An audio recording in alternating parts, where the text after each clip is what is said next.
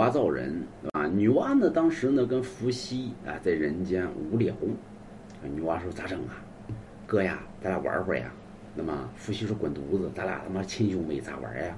说哥呢，你不寂寞吗？你不空吗？你不冷吗？伏羲一想，我也寂空虚寂寞冷，想玩会儿呀。啊，不行啊，亲兄妹咋玩啊？要不你问问天吧。所以伏羲问天。啊，自此之后，中国的卦象学里边出现了一个卦象，叫问天卦。所以问天卦的祖师爷谁呢？伏羲。所以伏羲呢点了两堆篝火，伏羲问天：天啊天啊，你让让我跟我妹结合的话，可让两堆篝火融为一体。所以后来呢，这两堆篝火在一块绕，对吧？所以咱们看八卦里边一阴一阳啊，那两堆篝火啊。这绕到一块儿呢，这伏羲呢特别高兴，妹啊玩会儿呀，啊，结果呢，女娲一看呢是那个，哎，要不哥你再问问天吧，对吧？这是不是巧合？所以伏羲再次问天：天啊天啊，你要问我，你要真的让我跟我妹结合的话，可让这两股烟融为一体。这时候再看呢，空中的两烟融为一体，融为一体之后呢，女娲呢就跟伏羲呢相结合。结合之后呢，就相当于咱们看那个照片啊，就是那个 DNA 啊，那个链条啊，搁那转啊，结果造出了人。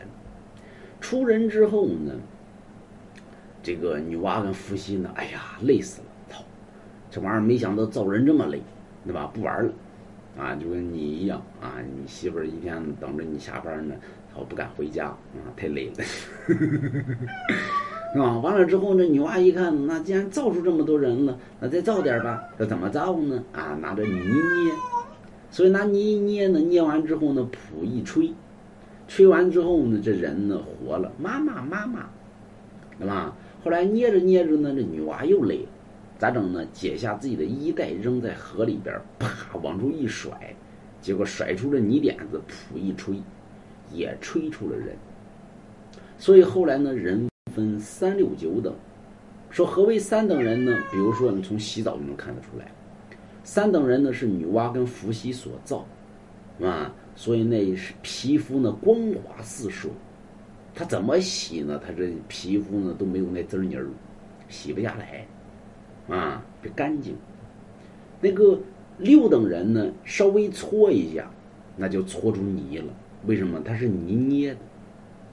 有人说那九等人呢？那九等人洗个澡呢，那能上了八亩地，啊，都能当肥料使。所以说，你看你是你是三等人呢，还是六等人呢，还是九等人？洗澡就能看得出来。所以有些人说我这一天洗澡呢，一洗澡呢，天天洗澡，天天身上还是那泥，哎，你就是那九等人，就是你跟我一样，是 吧？有人说那我怎么从六等人呢？这个。上升到三等人呢，或者我从九等人怎么能上升到六等人呢？其实简单，买龙王家一幅字画，往家里边一挂，哎，一下就提高了你的身份。